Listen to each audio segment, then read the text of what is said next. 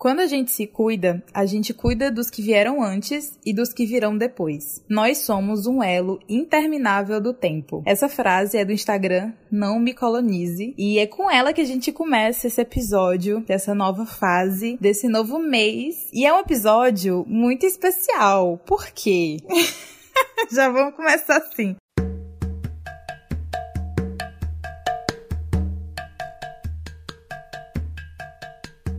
Esse episódio é o primeiro episódio que a gente grava juntas presencialmente. Então, assim, é um episódio que vai marcar muitas coisas importantes que aconteceram com a gente nos últimos dois dias. E no último ano também, talvez, por que não? E aí a gente já tinha combinado de marcar desse tema antes mesmo dessas coisas começarem a acontecer. Então, assim, encaixou tudo. E aí fica aí esse aviso que a gente vai falar sobre essas coisas, a gente vai fofocar também, vamos contar aí as novidades das nossas vidas pessoais mas ao mesmo tempo, esse episódio é um episódio muito novo pra gente, porque a gente não sabe gravar junto.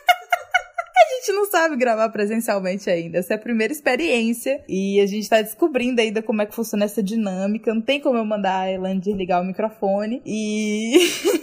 e aí, nesse momento aqui, eu tô olhando pro meu, meu caderno, porque assim, senão a gente não consegue se concentrar. Mas o episódio de hoje é isso. A gente vai iniciar esse mês, iniciar essa fase, esse momento que é tão importante, falando sobre futuro, mas falando sobre futuro pela perspectiva de Sankofa Sankofa. E aí, introduzindo rapidamente o que é Sankofa, para quem nunca ouviu o que é Sankofa. Sankofa é, é o nome de um. É, acho que é ideograma. Ideograma que fala? Isso, amiga. Vocês viram que a, que a Elane tá aqui?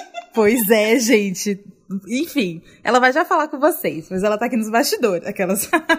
ela tá aqui no nosso estúdio de gravação diretamente do Monte Castelo. E aí, o Sankofa é um dos ideogramas de um conjunto de símbolos ideográficos dos povos Akan, lá da África, né? Do continente. É, esse conjunto é conhecido como Andinkra, e aí, ou, ou os Andinkras, né? Esse conjunto, cada um é um Andinkra. E Sankofa é um ideograma muito conhecido, assim. Gente, eu tô falando ideograma, mas eu nem sei se é essa palavra mesmo. Se não for, você não me corrige, não. Deixa eu, deixa eu errar.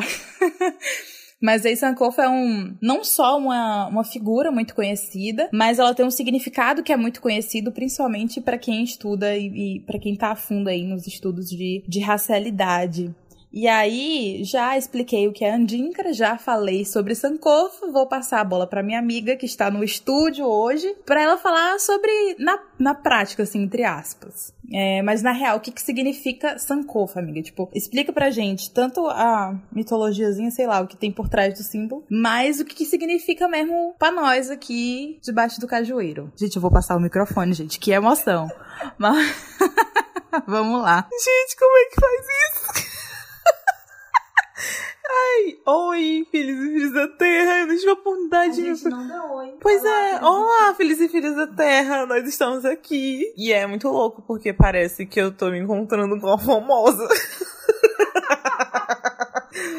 Enfim, como vocês estão? Gente, olha, é, a Clara me fez uma pergunta, mas inicialmente eu queria gostar. O que é eu queria gostar? Eu queria falar, porque gostar eu já gostei dessa ideia, desse momento. E eu acho que essa oportunidade de gravar presencialmente, ela acontece num momento muito propício pra gente, principalmente pelas coisas que estão por vir, pelas coisas que nós estamos organizando, pelas perspectivas nas quais nós nos encontramos hoje, como a Clara já havia falado. E eu vou falar um pouquinho só do pré-bastidores antes desse bastidor aqui. Enfim, vocês entenderam que tem um bastidor por trás de tudo isso que acontece. é, é tudo tão, tão. As coisas acontecem de um jeito tão bonito, tão significativo. Assim, nós marcamos hoje é a Clara, como sempre, aquela mulher de compromisso, aquela mulher de coisas, de, de negócios, de documentos, de assinaturas de banco e afins. Ela tinha dado uma saída, eu cheguei aqui, né? Fiquei conversando com a avó dela. E ela, lá vinha a avó da Clara com um suco na bandeja. Gente, o que é isso? Um suco na bandeja. Um suco na bandeja. E aí eu tomo aquele suco, aquela coisa assim tropical, aquela coisa diferente. E aí suco de caju, porque chegou a safra de caju na casa da garota. Então você já entende que a gente tá nessa coisa do caju voador, como ela mesmo disse ontem, e essa coisa pomposa de vitórias e afins. Vocês devem ter acompanhado aí pelas nossas redes sociais. Mas é isso. É, falar sobre esse episódio abre um momento importante porque tem algumas surpresas que vocês vão ficar sabendo em breve, não vai demorar muito, então fiquem tranquilos que a gente, a gente vai avisar. Mas como a Clara havia falado desse ideograma, vou tentar falar para vocês da simbologia em si, né? Desse desenho simbológico cultural que é Sankofa e todos os sentidos que essa palavra e essas percepções nos trazem. Mas Sankofa representa um elemento, vou falar aqui do desenho para vocês para que daqui mais para frente vocês venham a entender o que é exatamente. Mas é um pássaro, um pássaro com a cabeça voltada para trás, o corpo para frente e no seu bico ele esse pássaro carrega um ovo. Esse ovo representa, simboliza o passado e o que esse pássaro quer dizer, né? O que ele traz de simbologia nesse corpo estrutural. Esse essa cabeça voltada para trás, o corpo voltado para frente e o ovo no bico significa o, o ovo, o passado, é a cabeça para trás, o olhar para o passado e o corpo para frente, virado para frente, é esse olhar para o futuro. Então, o olhar para o futuro sem esquecer ou retornar ao passado, sem estar desvinculado a esse passado, né? Estamos andando para frente, estamos em busca de construir um futuro sem esquecer esse passado, sem estar junto a ele no nosso presente para que esse futuro ele venha a acontecer. Olha só que coisa bonita e muito significativo, né? Então assim, é esse movimento que a gente faz e nós estamos a fazer, né? Na construção desse podcast, na construção desse espaço que a gente chama de comunidade. Eu acho, acredito que isso vem se extensionando e se intensificando cada vez mais nos últimos meses, porque, como vocês já bem sabem, eu e Clara estamos passando por processos na qual cada uma, né, com, com a sua conexão de ancestralidade, com o conhecimento, esse conhecimento oral, esse conhecimento simbólico. Então, então, esse significado de Sankofa, ele tem um, um, sentido, um sentido firme, um sentido de pé no chão pra gente hoje. Então, é esse movimento que a gente está construindo, como acredito que o próprio retorno que a gente vem fazendo em relação às percepções que a gente tinha no início do podcast e agora fala muito sobre esse passado, esse presente e esse futuro. Porque como nós enxergamos a construção disso, revisitando a nossa ancestralidade, procurando uma forma de trazer as nossas histórias pessoais, de trazer a forma como a energia dos nossos ancestrais, dos nossos mais velhos que ainda estão, dos mais novos que ainda estão para esse espaço, a fim de que futuramente nós estejamos aí construindo algo, porque já estamos construindo alguma coisa e que isso de alguma maneira venha significar o nosso futuro e o que a gente tem para fazer, porque não é em vão. São sonhos, são projetos e coisas que a gente pretende extensionar ainda mais. Então, é mais ou menos menos essa visão. Ai, olha, não sei, é um, um espaço muito grande. Tomei o microfone para falar. Vou fofocar com vocês e aí depois das fofocas a gente extensiona aí as paradas aí que a gente anotou para comentar com vocês. Mas, ontem foi dia 25 de outubro. Ontem foi um dia muito doido porque eu acordei muito mal e nem tinha motivo para eu acordar muito mal, mas eu acordei mal, com a garganta meio presa e choramingando, coisa que eu não faço quase nunca. E aí eu acordei assim bem, bem deprimida, sabe? Só que aconteceu aconteceram coisas bonitas e trocas de afeto e de respeito muito bonitas, mas o meu corpo não tava sabendo administrar, né? Mas enfim, beleza, o dia foi passando, acho que compartilhei isso. E aí ontem eu tava nesse processo, enfim, mas aí a Elane tal hora falou, né, a gente tava conversando e aí ela falou sobre o relatório dela que a gata, ela vai se formar, entendeu? Não sei vocês, mas eu vou ter uma amiga formada cientista social. Porque eu não sei quando, quando, se eu vou ter capacidade de fazer um TCC. Mas a minha amiga, ela vai escrever 90 laudas. Você sabe o que é isso? Porque eu não sei. Para mim é um chamequinho inteiro. eu nem sei quantas, quantas laudas são 90. Mas enfim. E aí, é, ela, ela tava fazendo né, os processos do TCCs e, e afins e rararás. E aí, o tema da gata, ele tem muito a ver com o debaixo do cajueiro. Porque assim, né? Conexões e blá blá blá. E porque a gente tem que pesquisar e estudar aquilo que a gente já produz, não é mesmo? É mesmo. E aí, é, ela apresentou um relatório. Amiga, não vou saber explicar, mas eu vou explicar. Porque eu sou a gata das explicações, né? e aí ela apresentou um relatório lá pra orientadora dela e tal. E aí, ontem a minha amiga. Cara, é muito doido, porque eu tô falando dela, ela tá na minha frente. Mas aí ontem ela veio me falar sobre o relatório, que tava muito feliz. E porque tinha dado tudo certo, a gata tava pirando, falando que não ia dar certo, louquíssima, louquíssima. E aí ontem deu tudo certo e tal. E aí eu, ah, amiga, massa, fiquei muito feliz. Foi um alívio assim no meu dia, porque eu tava péssima, né? Mas aí beleza. Aí papo vem, papo vai, não sei o que, vou fazer minhas coisas, tal, tal, tal, chorar mais um pouquinho, depressão, essas coisas assim, normais do meu dia. E aí eu tava bem linda, sentada lá no quintal, e do nada. Ah, eu não contei para vocês, contextualizando. No mês uh, passado, eu acho, no mês retrasado, acho que foi no mês retrasado, eu recebi um banner que o Luiz Fernando lá, diretamente de Fortaleza, no Ceará, me mandou para mim dizendo que o Futura tá, tava abrindo as inscrições pro Geração Futura Juventudes. Para você que não sabe o que é o Geração Futura Juventudes, é um projeto de audiovisual, é tipo uma oficina, é tipo não, é uma oficina de audiovisual que acontece é, no Rio de Janeiro através do canal Futura, gente. Aquele canal Futura que é ligado lá na, nas redes Plim Plim de comunicações. E aí ele me mandou, aí eu peguei, massa, vamos lá. E tava poucos dias para fechar as inscrições. E a gatinha que deixou para fazer o vídeo dela de inscrição, faltando quatro horas para fechar as inscrições. Porque ela é o quê? Ela é louca. Mas enfim, aí fiz meu vídeo de inscrição. O meu quarto ficou uma bagunça, porque foi assim, uma loucura. É, entregar todos os documentos a tempo e tal. Fiz a minha inscrição, beleza, mandei, segurei na mão de Deus e foi. E aí eu tava muito ansiosa, porque os resultados iam sair agora em outubro, dia 15 e aí eles adiaram. Primeiro adiaram pro dia 19, depois pro dia 22. É, a ansiosa aqui já tava aqui, passando mal. Mas enfim. Aí eu sei que tal hora, passou o dia 22, eles não colocaram nada. Passou o dia 23, eles não colocaram nada. Dia 24, eles não colocaram nada. E eu, porra, não deu em nada, porque assim, não recebi e-mail, ninguém falou comigo. Eles já devem estar em contato com os outros com os selecionados, então não vai dar certo. Aí eu, bem linda ontem, deprimidaça, triste, outra acabada com a minha garganta doendo, de, sei lá, chakra bloqueado. E aí do nada, plim, fulano te adicionou no grupo GFJ 2022. Eu, o quê? E aí eu tive um surto tão doido. Eu não sabia se eu ria, se eu chorava, se eu gritava, se eu pulava, se eu me jogava no chão. Eu, eu não sabia, mas assim, foi uma loucura porque eu já tinha, eu já tava desenganada de participar desse projeto. E a, a informação mais importante, além de ser um projeto para a TV Futura, que é no Rio de Janeiro, é que ele é 0800, que é o importante para as gatas pobretonas. Então, assim, pro Rio de Janeiro, na gratuidade, amor, isso sim é uma reparação histórica. isso sim é uma reparação histórica. Enfim.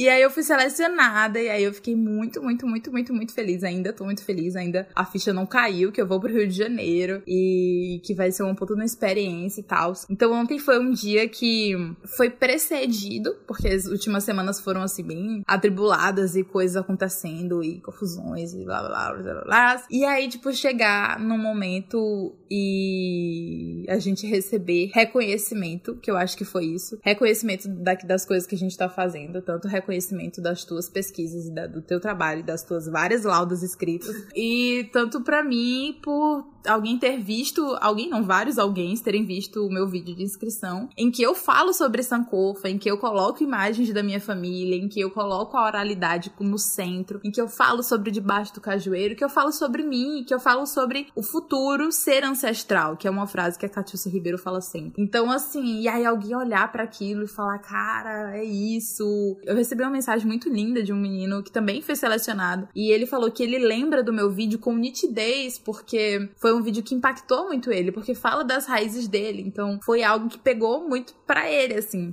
E aí eu fiquei emocionadésima. E, enfim, chorei mais um pouco. Mas é isso. E aí a gente chega hoje, que era um dia que a gente já tinha marcado de gravar. E a gente já tinha marcado de gravar sobre Sankofa. E aí calha de dar certo, assim, né? De, eu tive que assinar meus 500 papéis, né? Elaine falou e demorei um pouco. E a gente tá gravando esse episódio bem mais tarde do que a gente tá acostumado a gravar. Estamos exaustas, mas ao mesmo tempo é muito. É muito doido olhar para trás e ver o tanto que a gente já caminhou até chegar aqui e o tanto que a gente ainda vai caminhar, porque foi o que eu botei hoje no, no Instagram, que é só o começo, cara, de, de vários voos que a gente vai alçar e, tipo, é muito, é muito doido é, sentir e ver e as fichas estarem caindo e, cara, reconhecimento, que é o importante. É a primeira coisa importante, a segunda é o dinheiro. porque as gatinhas aqui precisam do financiamento. Mas é, eu acho que é muito isso, amiga. E aí eu vou passar a bola pra. A bola não, o microfone para você comentar, acho que sobre essas fofocas da nossa vida pessoal, mas sobre a relação que isso tem com tudo que a gente fez até aqui, com tudo que a gente pretende fazer aí no futuro, não só nesse mês, porque, né? Mas nos futuros aí. Conta pra gente. Primeiro que eu fiquei muito feliz pela minha amiga. Gente, vocês precisam ver o vídeo. É simplesmente incrível sair mostrando pra todo mundo. Aquelas minha amiga é famosa, vai pro Rio de Janeiro porque ela é talentosa, sabe fazer tudo, sabe fazer tudo mesmo. Que, o que é? O que é 90 páginas de, de TCC perto do que essa mulher sabe fazer, minha gente? Mas, nossa, é, eu acho que eu partilho muito desses sentimentos que a Clara tava falando, né? Claro que, que dentro da, da realidade dela, da, das coisas que ela tava sentindo, porque a gente sente coisas diferentes, em níveis diferentes, em momentos diferentes. Mas eu também não tive é, semanas, as duas últimas semanas não foram tão fáceis. Foi assim, meio louco porque eu tava meio des assim, desesperançada em relação a, a, isso, né? Falando da pesquisa em específico, que também vai ter toda uma relação com isso que a gente está falando nesse tema desse episódio, porque estava com todo aquele sentimento de incapacidade, de que não ia conseguir escrever nada, que não ia ter nada de relevante, que não ia causar impacto em ninguém, e essas coisas aí que vocês sabem. E eu acho que a minha necessidade é essa de estar me reconectando diretamente sempre com essa fonte de sonhos, né? Eu já falei falei uma vez aqui e torno a repetir porque é real, é uma coisa que acontece, mas sempre que eu me sento com a Clara pra gente conversar, né? Mesmo que de forma virtual, e a gente tá fazendo isso pela primeira vez, mas que a gente senta para conversar sobre o futuro do debaixo do cajueiro, que a gente senta para falar o que a gente pode vir a fazer, pode ser legal, que pode reunir a nossa comunidade, o que pode é, ser configurado enquanto organização. Eu me encho de alegria, de esperança, de brilhos de que, meu Deus, as coisas vão acontecer e fico no ponto de explodir só de pensar na, na possibilidade de aquilo se tornar tornar realidade, de se tornar algo palpável que vai servir de certa forma para que as pessoas venham a se reconectar, já estando conectadas ou não com algo. E aí, é, como vocês já sabem, né, eu tô estudando afrofuturismo. Mais uma vez, vocês não estão perdendo por esperar, porque, olha, muitos babados estão por vir. Mas, enfim, né, vocês já sabem aos poucos.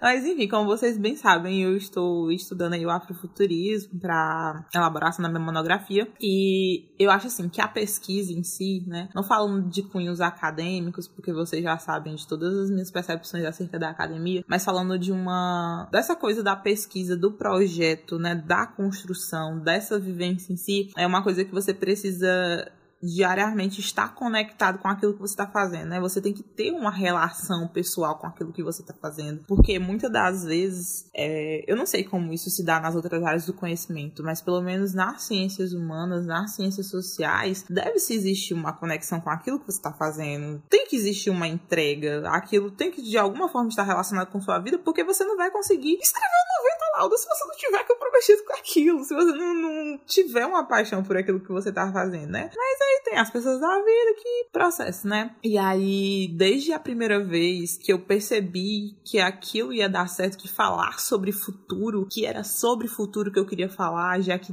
desde sempre a minha conexão com a vida era pelo futuro e hoje olhar para o passado e ver que eu consegui muitas das coisas que eu pensei, muitas das coisas que eu sonhei que pareciam pequenas perto é, da minha realidade. Eu acho que você, né, que ouviu a minha história, no finalzinho do episódio lá da história Se o Mar Fosse Meu, eu falo um pouco sobre isso, né? Um pouco sobre esses sonhos. E esses sonhos, eles falam muito sobre essa nossa percepção de passado, presente e futuro. Porque os sonhos realizados hoje, né, no presente, eles são é, resultados dessa movimentação que a gente esteve a construir no passado. E o que a gente pensa hoje enquanto sonho é essas projeções de realizações para o futuro. Então, ontem foi incrível porque foi um dia muito doido pra mim. Eu tava de atestado, tava malzona e tal.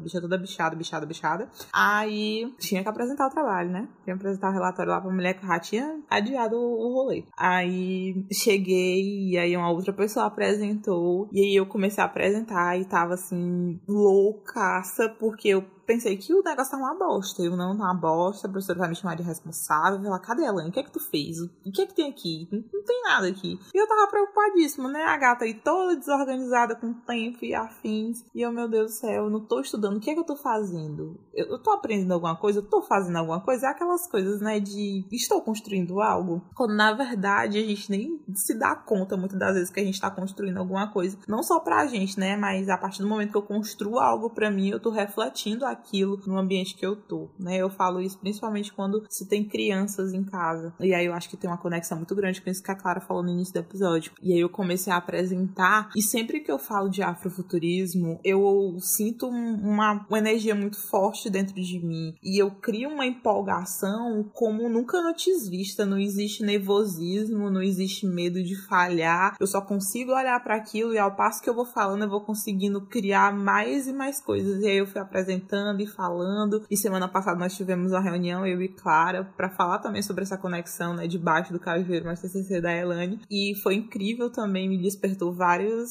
várias ideias e várias coisas que poderiam vir a ser realizadas. E aí quando eu terminei a apresentação, eu já tava assim, o que é que eu preciso falar? O que é que eu preciso falar?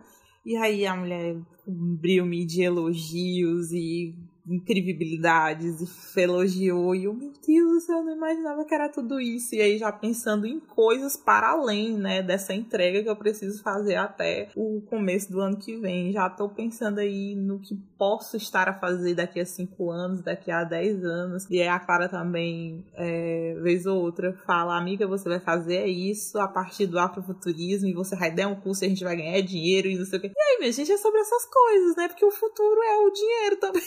Gente precisa fazer. A gente precisa conhecer o mundo, a gente precisa fazer nossas coisas. Mas é, é louco demais falar sobre.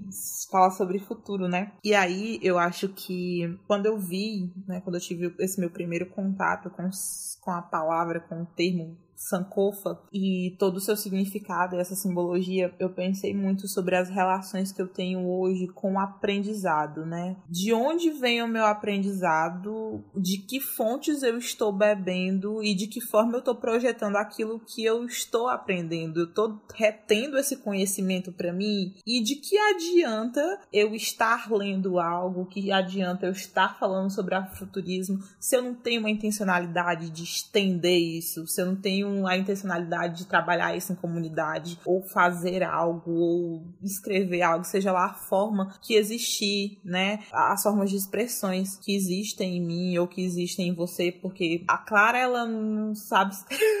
A Clara, ela fala que não sabe escrever os babados, mas a garota sabe escrever divinamente bem, né? Mas tudo bem, a gente vai deixando ela nos espaços dela. Amiga, eu sei escrever, eu só não sei escrever tanto. eu não tenho palavras no meu vocabulário pra preencherem 90 laudas. Vamos fazer um bloco de contos, né? A gente é vai fazendo um conto de cada vez aí nasce uma monografia. Cada laudo vai ser a, univers a universidade. Poema. A universidade vai aceitar? Ninguém sabe, mas a gente faz uma reivindicação e vai falar, você vai ter que ter que respeitar a forma de expressão da garota, a forma de conhecimento dela, a oralidade dela. E aí é isso. E graças a Deus o meu curso me permite fazer um podcast de TCC. Então, assim, a gata ela já tem toda a experiência. Qualquer coisa ela só bota debaixo do cajueiro. Esse é o meu TCC e vá pro amores. Ou então os audiovisuais, porque assim cineasta, ela vai voltar pra Teresina. Vocês que lutem para me pagar para eu fazer os filmes de vocês, porque assim, é isso. Ai, gente, nascem muitas coisas a partir daí, né? Amigo, vou te interromper de novo, porque assim, vamos. Eu quero mudar a dinâmica. Eu quero. Ah. Vamos conversar. Vamos com... bom, ela, ela quer conversar, ela quer falar as coisas assim. É, tô falando sobre afrofuturismo. Pra quem chegou de paraquedas, pra quem tá acompanhando a nossa trajetória, é isso. A Elane é a gata do afrofuturismo. Ela tá uhum. estudando, tem um tempo o assunto. Não é algo que eu domino, assim. Porque, sei lá, eu estudo outras milhares de coisas muito doidas e ela tá bem focada nesse tema específico. Mas aí esse episódio, o título, não sei se vai estar tá no título, mas tudo desse episódio meio que vai girar em torno de Sankofa. E aí, Sankofa e afrofuturismo não se anulam, porque, tipo, se tratam basicamente da mesma coisa, né? Porque aí, tu vai, eu quero que tu fale melhor sobre isso, sobre quando a Morena fala do que é esse afrofuturismo. É, é isso de você pensar uma possibilidade de vida no futuro. E Sankofa é isso, da gente estar presente, vivendo vivendo para o futuro, mas sem esquecer. E não é só não esquecer, porque eu acho que esse não esquecer é muito vago. Porque lembrar a gente lembra, né? Mas é, do passado, enfim. Mas eu acho que para além do lembrar, é pegar essas coisas do passado como ensinamento de fato pra gente construir quem a gente é. Não é só tipo, ah, eu lembrar que. E aí mais pra frente a gente vai falar sobre essa questão de, de quando a gente lembra do passado e, e é, a gente lembra por esse lugar de sofrimento e dor, porque é isso, a diáspora ela foi constituída assim, por escravização. Então, quando a gente vai olhar para ancestralidade, o primeiro lugar que a gente olha é para escravização e não para povos uh, fantásticos que foram os primeiros povos do mundo. Mas aí, falando, voltando para falar sobre a ancestralidade sankofa passado e afrofuturismo, acho que tudo se conversa, né? É, eu acho que essa temporada de novembro ela é muito para falar, para reverenciar esse passado que nos constitui, que nos constrói no futuro e para pensar essas perspectivas de futuro, de, do que a gente vai, do que a gente pretende fazer nesse futuro, tendo esse passado como base. É, no meu vídeo de inscrição, e depois a Elaine falou, né, que todo mundo tem que ver, depois eu vou ver aí se eu compartilho no, no Instagram do Debaixo do Cajueiro, não sei. Não vou fazer promessas, porque ele é muito pessoal, assim, muito íntimo. Mas, íntima, e 500 pessoas já assistiram, mas tudo bem. Mas aí quando. No, no, meu vídeo eu coloquei um trecho de um TED da. de um TEDx da Catiúcia Ribeiro, em que ela fala algo que é muito conhecido pelas pessoas. Mas ela fala basicamente assim: que para eu entender quem eu sou, eu preciso entender quem eu fui, eu preciso entender quem veio antes. para que eu seja melhor no futuro, para que eu. Esse futuro, ele comece agora, sabe? Então, eu queria que tu falasse, amiga, sobre essa relação. Primeiro, disso que a Morena fala, a Morena Mariá, pra quem não sabe, fala sobre o afrofuturismo em si, né? O que é esse conceito uh, esse movimento. Não sei se é um movimento, se é um conceito, enfim, conta pra gente. E essa relação que existe mesmo com essa, essa pegada do Sankofa, que não é a gente se aprisionar no passado, mas entender que a gente não vai ter futuro se a gente não entender o que, que aconteceu. E aí, conta pra gente. Amiga, assim, eu, eu agora até perdi as estribeiras aí, porque essa na verdade, tu falou um negócio da Morena Maria, mas em outras palavras. Aí eu acho que a Nathalie Neri, na verdade, Nathalie Neri fala isso, né? Ela diz que afrofuturismo é a ideia radical de que pessoas negras estarão vivas no futuro. A Morena fala algo muito parecido com isso que você falou, mas agora eu não vou recordar com as palavras que ela bem fala. Mas quando você falou dessa questão de o futuro começa agora e de que Sankofa não está aprisionado no passado, me lembra a perspectiva de que esse voltar para o passado, esse retorno né, esse conhecimento é para a necessidade de estarmos com ferramentas necessárias para estarmos vivos no futuro. Porque a nossa existência no futuro, é, apesar de existir toda essa estrutura que quer ver os nossos corpos mortos e banidos, essas outras ferramentas elas existem pela nossa própria perspectiva. Porque o que é que a gente fala? A gente fala de aquilombamento. Esse aquilombamento é uma tentativa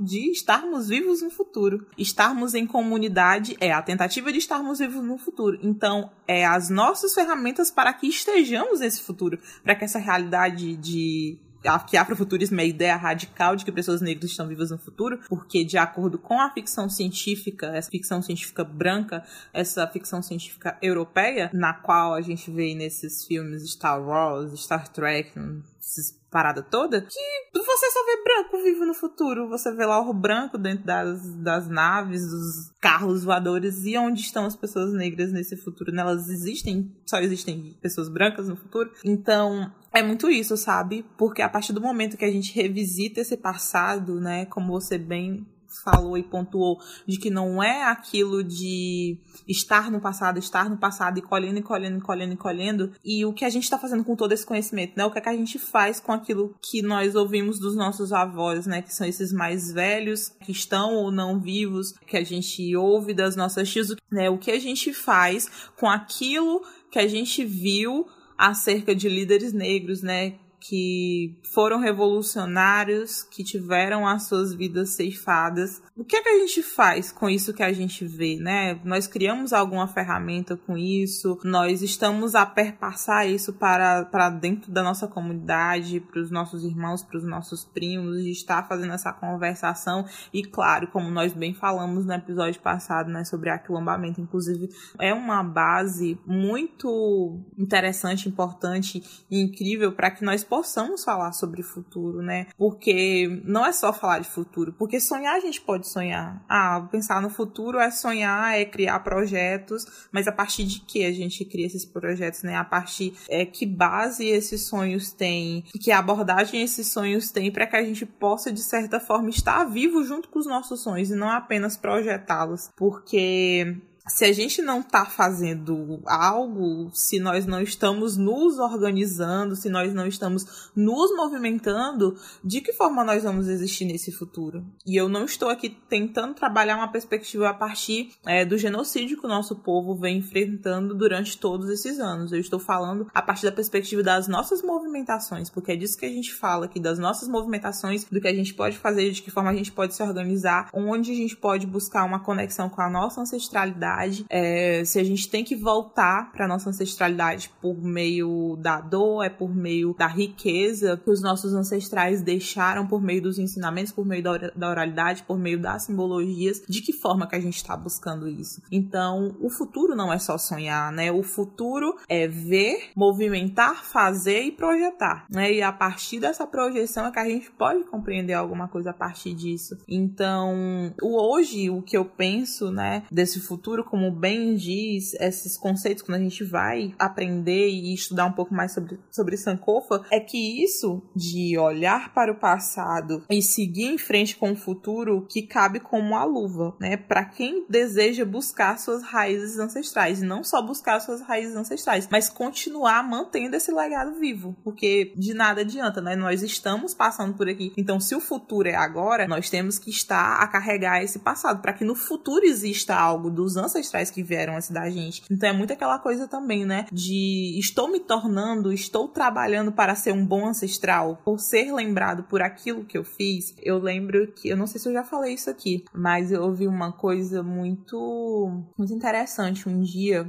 da tia do meu namorado, né? Ela falou, ela é muito católica, e aí sempre que eu vou lá, ela fala de muitas passagens da Bíblia, e aí eu nunca tinha parado para ler isso e não tinha visto, na verdade. Ela disse que na Bíblia diz que mais vale você não ter nenhum filho e ser um bom ancestral, só que ela não usou essa palavra ancestral, não vou lembrar agora a palavra que ela falou, é, do que você ter muitos filhos e esses seus filhos é, não serem bons ancestrais, né? Não terem uma, uma expansão no mundo. Foi algo do tipo. Isso que a Elaine falou, é que não adianta você povoar o mundo, encher o mundo de gente se essa, se essa ruma de gente não vai servir de nada. Antes você você ter um filho e esse filho levar um, com um propósito, ser comprometido com a vida, a história e o futuro e levar o mundo adiante, do que você ter dez filhos e nenhum quis querer nada com a vida, não querer nada com a família, não querer nada com nada. Eu acho que basicamente é isso. Enfim, me faltam as palavras.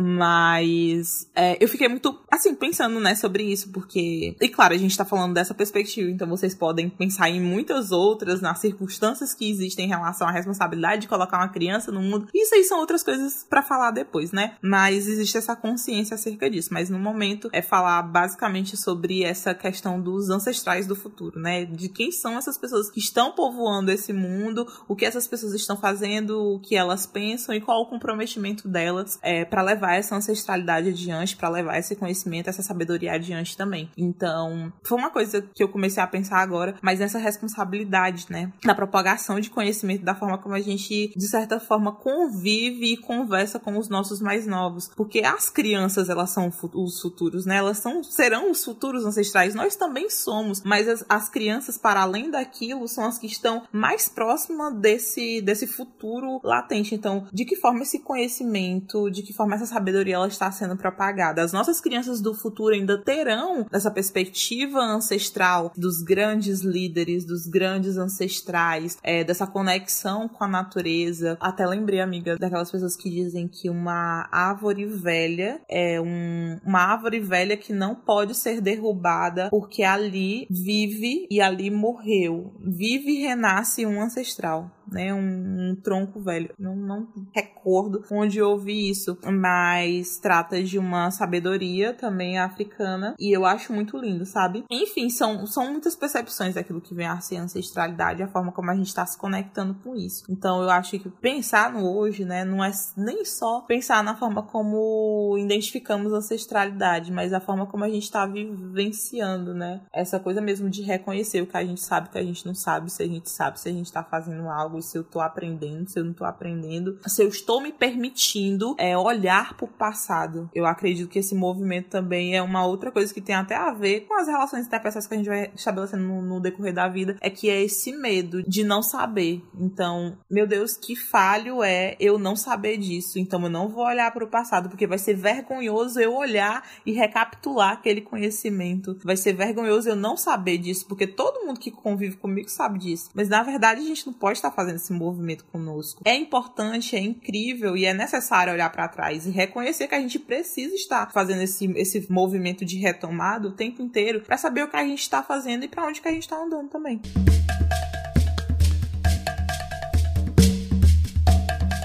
Eu fico meio noiada quando eu penso sobre futuro mesmo, assim. Porque eu tenho muito medo. Eu sou uma pessoa que tem ansiedade generalizada. Então a gata aqui, ela tem medo das coisas que não existem. Mas é, sempre que eu paro, assim, para pensar de fato no futuro, enquanto algo que vai acontecer, quando eu paro para olhar pro passado como algo que já aconteceu, pensando nesse, nesse rolê de espaço-tempo mesmo, de anos, de dias, de meses e etc., eu sempre fico um pouco angustiada, porque da mesma forma que é muita responsabilidade você crescer, porque eu queria ser criança hoje, mas é muita responsabilidade você crescer e muito mais responsável, talvez, você crescer dentro dessa perspectiva que a gente tá crescendo, que é de comprometimento não só com a gente, mas com outras pessoas. E aí isso tem uma carga de responsabilidade que eu acho que é muito grande, porque essa, essa vivência em comunidade, essa construção em comunidade, é isso, você não vive só para você quando tu falou sobre escrever 90 laudas sobre algo que faz sentido, porque senão não tem assunto para falar, né? E aí, no jornalismo, eu vivo muito esse, esse dilema de que tem algumas atividades provas que eu poderia fazer de forma bem genérica e escrever qualquer coisa, assim, bem clichê, porque, enfim, né, pra pegar um belo de uma nota boa e passar. Mas eu sempre problematizo as minhas disciplinas e os meus professores e as minhas avaliações, porque no fim é sobre isso, no fim é nem é sobre o que, que eu vou deixar pra universidade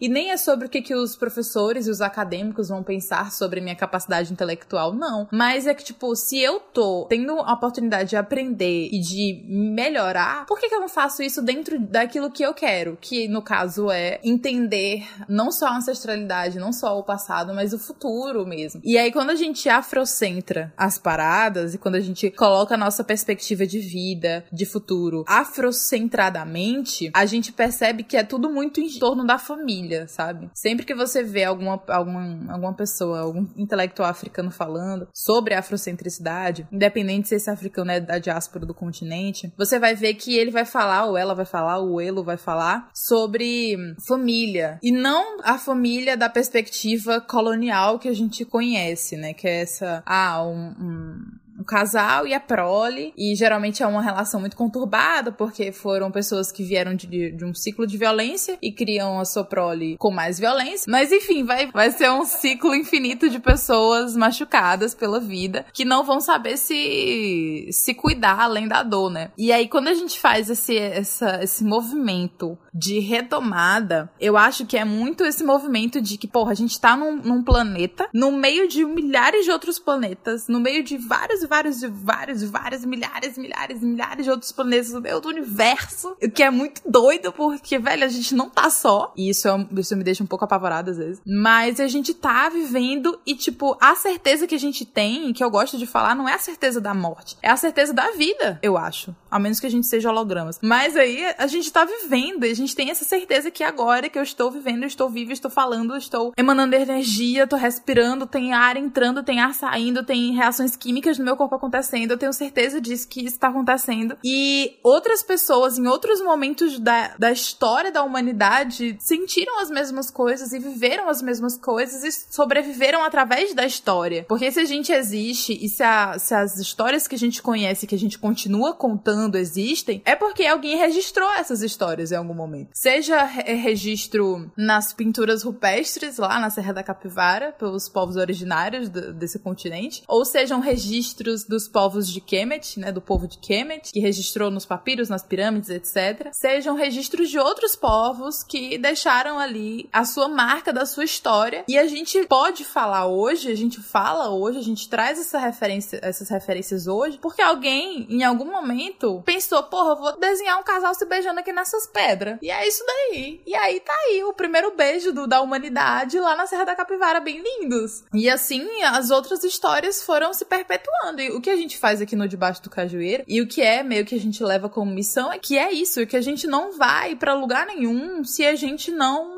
souber que a gente foi se a gente não marcar isso. Quando eu comecei Debaixo do Cajueiro, quando a gente começou, mas eu, falando pessoalmente por mim, eu tinha e ainda tenho um objetivo muito específico, e aí eu vou dar um puta no spoiler, mas enfim, que é registrar a história da minha família, e seja esse registro feito em áudio ou texto, ou, enfim, whatever, ela bem e ela.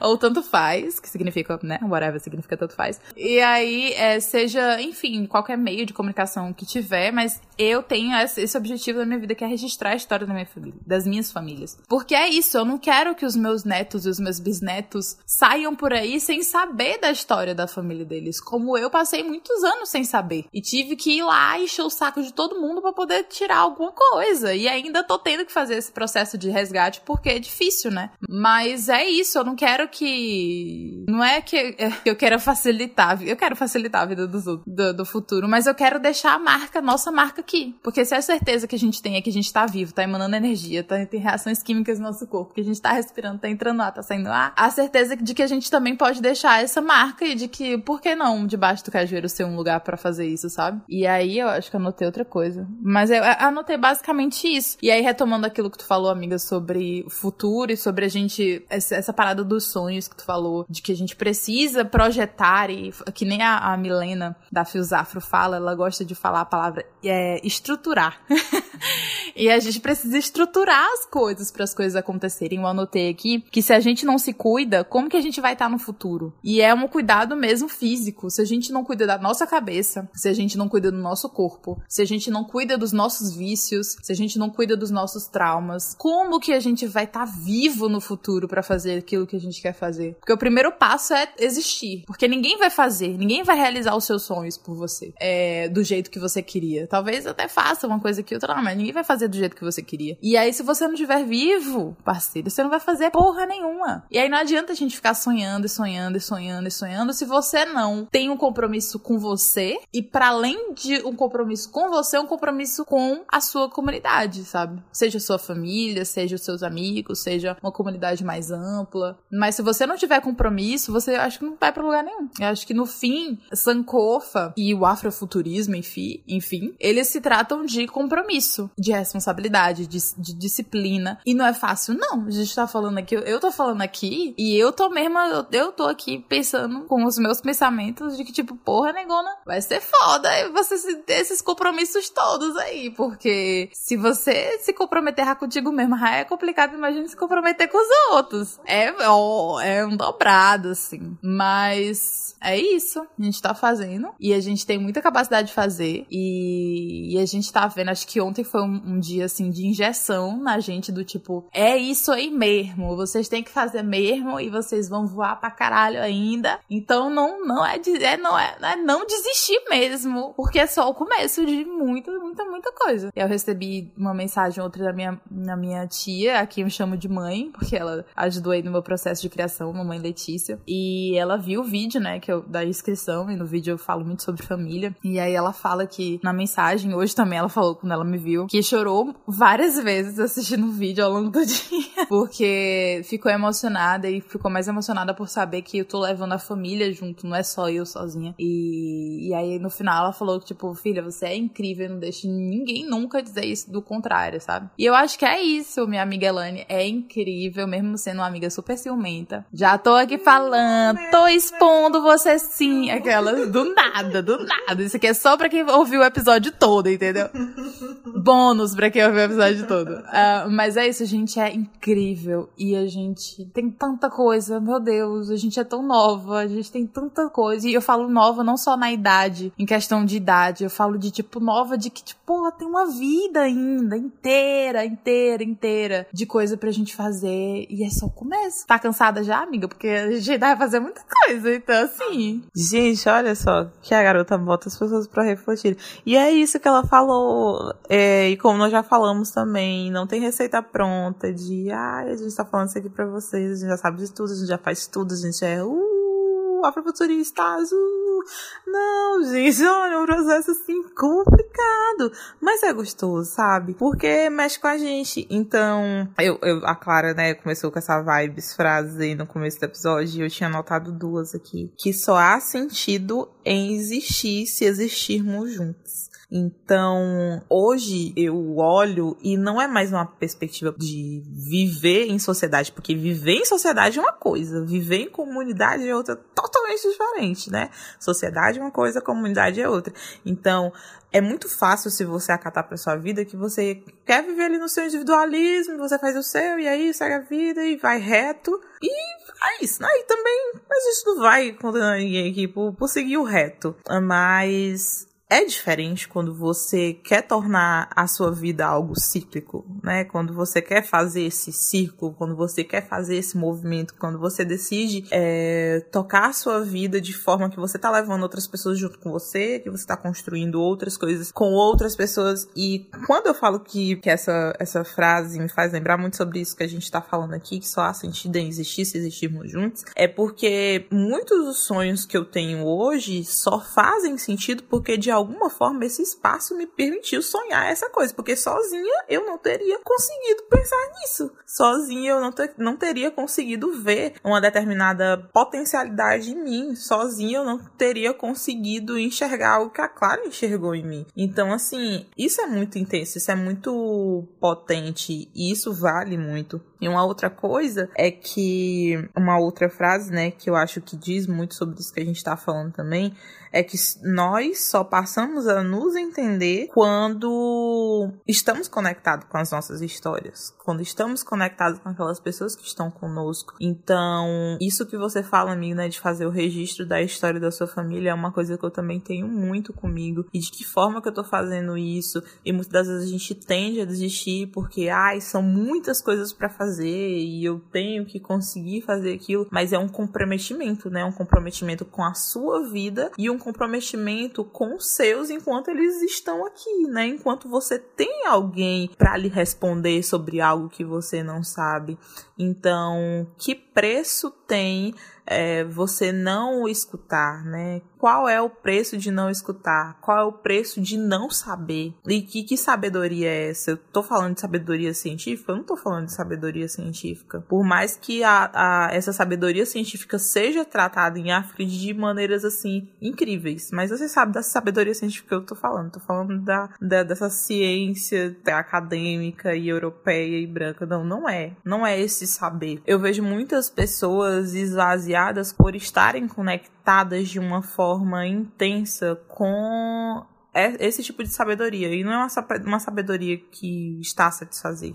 Eu falo por experiência própria que no começo era uma satisfação ilusória, né? Você pensa que é um mundo de coisas eu tô conhecendo e, meu Deus, livros, engoli os livros, ler os livros. E aí eu sou inteligente e que o mundo do conhecimento depois vai tudo por água abaixo. Vai servir só pra dizer lá que você fez os negócios, mas eu também tô dizendo, a gente não vai desistir dos negócios de vocês, não. Só tô falando que existem outras alternativas, que existem formas verdadeiras de estarmos nos conectando com história, histórias, com vidas que são realmente nossas. E não histórias e vidas alheias que nada tem a ver com as nossas e que nenhum compromisso existe a partir dali. Então, eu repito e faço uso disso que a Clara falou, de que existem muitas coisas para fazer.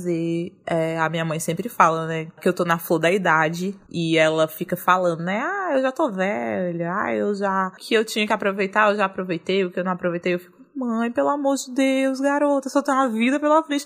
Você também que nos ouve e que é uma pessoa de 40, 50, 60, 70, 80 anos, não sei se, se tem esse público aí ouvindo, nos ouvindo agora, mas não é tarde para sonhar, e aí é onde retorno também.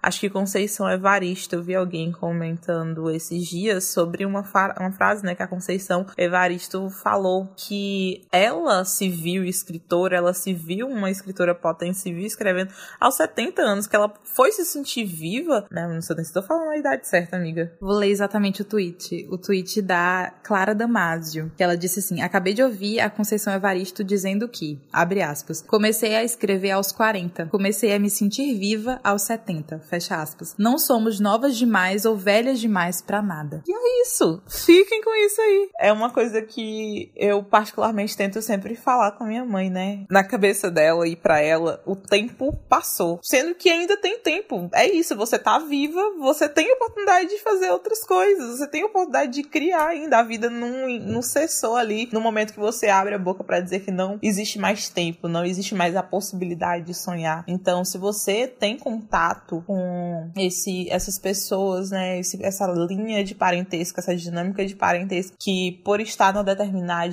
uma determinada idade que foge dessa juventude material, né? Se essa pessoa estar falando que não existe mais a possibilidade de sonhar, esteja a alimentar também é, essa possibilidade de dar vida aos sonhos das pessoas que vocês amam, né? Não se calem, essa voz, essa potencialidade que a gente tem por meio da oralidade, ela é incrível e ela pode mudar muitas perspectivas que a gente tem acerca da vida. Então é isso, continuem sonhando, é, se organizem na medida do possível, da forma que vocês forem, enfim, respeitando os processos que estão por vir e que vão vir, porque é importante, é mágico, é intenso e são muitas coisas. E é exatamente sobre isso, sabe? Eu acho que a gente pode ir para os encerramentos desse episódio falando isso mesmo, de que se há vida, há tempo. E o tempo é uma, uma unidade de medida, como diria o negro, o Whindersson. Brincadeira. Mas o Whindersson tem um vídeo que ele fala sobre o tempo ser uma unidade de medida muito preciosa. E aí eu rebato isso com um ensinamento que a minha Sibet de Kemetic Yoga, a Ana Sou, falando dela de novo aqui, mas enfim, é sempre. Kemetic Yoga é yoga de base africana, tá? Que tem como base metodológica Kemet, que é o nome original do Antigo Egito. Enfim. E aí ela, ela tava falando, acho que eu falei isso em outro episódio, mas sobre a perda de um irmão da comunidade quemética aqui do Brasil e de como aquilo fez ela meio que ter mais ânsia de vida, mais sede de vida, de fazer as coisas mesmo, de viajar, de realizar os sonhos que ela tem, mas viver sem a ansiedade, assim, sem, ai meu Deus, tem que fazer tudo amanhã porque sabe, sem achar que, meu Deus, tem que ser agora, nos próximos cinco minutos, porque senão não vale. Não, é fazer com a calma, com a tranquilidade, respeitando o tempo das coisas mesmo. Sem acelerar o tempo das coisas, mas sem ficar parado no meio do caminho achando que as coisas vão, sair, vão cair do céu, que o seu sonho vai cair do céu se você não for atrás dele. E, e é isso. Fazendo uma analogia rapidamente, porque a gente falou muito desse negócio do sonho, e a Elaine falou bastante desse negócio da gente estruturar, os, da gente é, da gente planejar os sonhos. Tal, mas pensando, sei lá, se eu quero ter uma loja de donuts fazendo aquela, aquela analogia bem básica. Mas se eu quero ter uma loja de donuts onde todos os donuts têm nomes de músicas da Beyoncé, esse sonho não vai ser concretizado se primeiro eu não tiver um plano de dominação mundial. Mentira. Se eu não tiver um plano estratégico para fazer a minha loja de donuts. Então eu preciso aprender a fazer os donuts, preciso é, abrir a loja, preciso de dinheiro para abrir a loja e aí preciso fazer toda a bela estruturação pra no final ter uma boa loja de donuts. E aí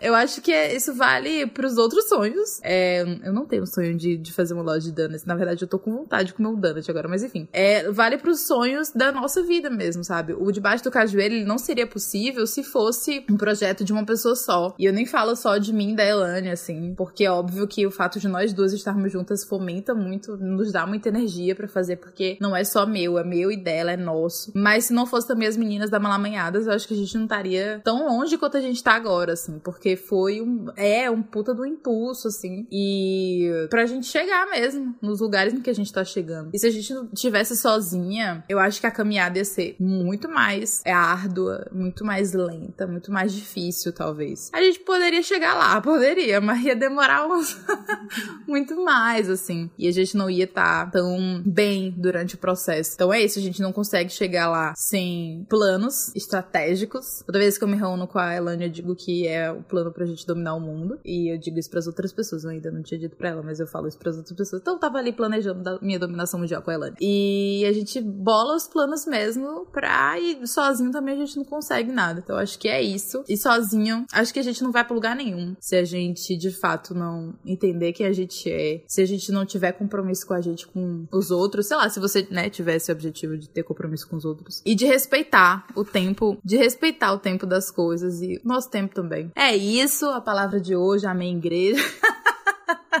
Brincadeira, gente. Cristã aqui é só Elane. Mas é isso, amiga. Ai, gente, é muito. Uma sensação, assim, muito espaçosa. Eu acho que eu falei esse negócio de espaçoso já, né? De gravar, assim. Mas é isso. Eu acho que não existem. A caixa de ideias da Clara, ela, ela, assim, ela não se esgota, assim. É uma coisa que renova. E renova por quê? Porque ela está revisitando o passado.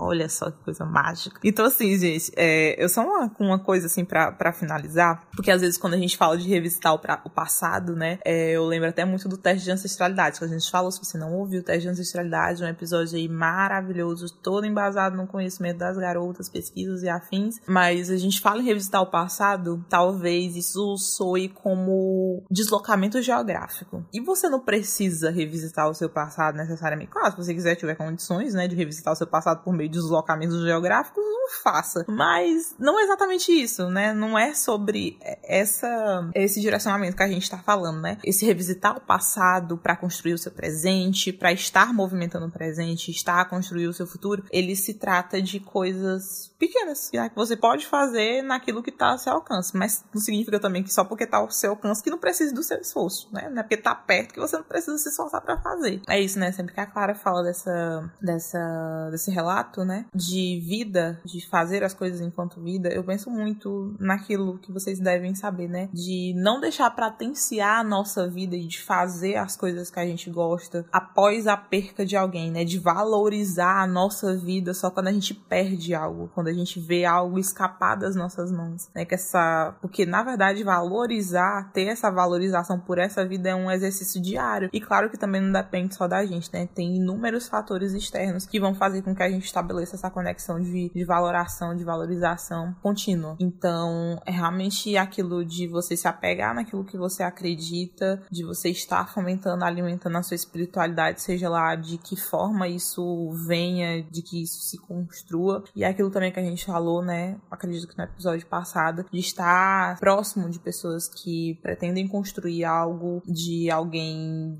de outras pessoas que vislumbram coisas para o futuro também, assim como você, se você é essa pessoa que quer construir algo para o futuro, se você é essa pessoa que quer viver em comunidade, não em sociedade. Então são questões que valem a pena, né? A gente parar para refletir, enfim, repensarmos e realocarmos isso para nossas vidas, para as nossas subjetividades e estarmos aí, né, construir nossas coisinhas e realizar aquelas coisas que a gente gosta, que a gente quer. Enfim, nós estaremos daqui para frente compartilhando esses nossos processos, nossos sonhos, essas coisas que a gente está pensando, essas coisas aí que vocês estão curiosos para saber, a gente vai contar nos dias que, que vão vir. É, e é isso. Nós estamos chegando ao fim de mais um episódio de Baixo do Cajueiro. É, se você quiser conversar um pouco mais sobre esse assunto, falar sobre o futuro, falar qual a sua perspectiva de Sankofa, ou o que você pensou, de que forma esse episódio te levou a refletir, já se você nunca tiver ouvido falar sobre esse termo Sankofa e afrofuturismo e afins, nos chamem para conversar. Nós estamos nas redes sociais. No Instagram nós somos arroba debaixo do Cajueiro. E no Twitter nós somos arroba DDC Podcast. Então é isso. Muito obrigada a você que nos ouviu até aqui. E até a próxima com todas as novidades que estão por vir. Amiga, foi um prazer estar no seu espaço, no seu estúdio, no Muscação. Futuramente estaremos gravando Timon. Depois uns, umas outras coisas aí que vocês vão saber também. e é isso, um cheiro e até a próxima. Ah, uma coisa para vocês que seguem a gente nas redes sociais. A gente sempre fala do Instagram e do Twitter, né? Mas aí eu tomei a decisão de que o Twitter vai ser só um lugar pra gente ficar dando RT nas coisas. Porque assim, é, é, meio, é meio difícil. Se você tiver ouvido o episódio em que a gente fala mal do algoritmo, dos algoritmos, que é, acho que é o episódio 20, não sei. Mas algoritmo que sufoca, a gente fala sobre como é uma merda. Tem que trabalhar com a internet. E aí, a gente decidiu que o Twitter vai ser, a gente, eu, decidi que o Twitter vai ser uma plataforma onde a gente só vai dar RT nas coisas que fazem sentido. Em possíveis episódios no futuro, é, né, temas de episódios, ou então coisas que casem com os episódios que a gente já fez aqui. E às vezes, tal hora, vez ou outra, a gente dá lá, faz um, uma aparição surpresa, vou falar alguma coisa, contar alguma fofoca e tal. Mas no Instagram a gente sempre tá lá fazendo várias coisas, babadinhos lindos e maravilhosos. E é isso, cara, meu Deus, tá, tá acabando. Recadinho final, esse podcast, ele é co-produzido pela Produtora, que é responsável aí por essa coprodução maravilhosa e por a gente chegar e... Esse é um, é um dos combustíveis que a gente tem nesse nosso pequeno aviãozinho. pra gente conseguir alçar voos. E a Malamanhadas, ela é responsável pela produção, edição e distribuição do Debaixo do Cajueiro. Conheçam as meninas, sigam elas no Instagram, arroba malamanhadas, ou catem o site das gatas, é malamanhadas.com. E é isso, obrigada pra você que ouviu o episódio até aqui. Se você ouviu o episódio até aqui, você é uma pessoa muito cheirosa. Se você não ouviu, é fedorenta e corno.